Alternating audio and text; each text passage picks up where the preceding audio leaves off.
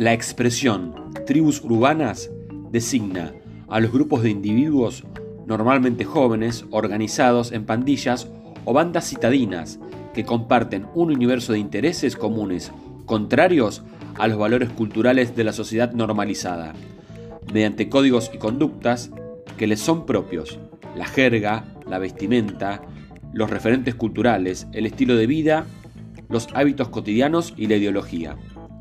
Esta noción de tribus urbanas fue establecida a mediados del siglo XX, a partir de la teorización de las contraculturas y las subculturas. Las tribus urbanas buscan deliberadamente distinguirse del orden social dominante y desafiar los códigos culturales como un mecanismo de rebelión. Por ello, no es de extrañar que algunas tribus urbanas asoman un comportamiento inapropiado desde el punto de vista del orden establecido.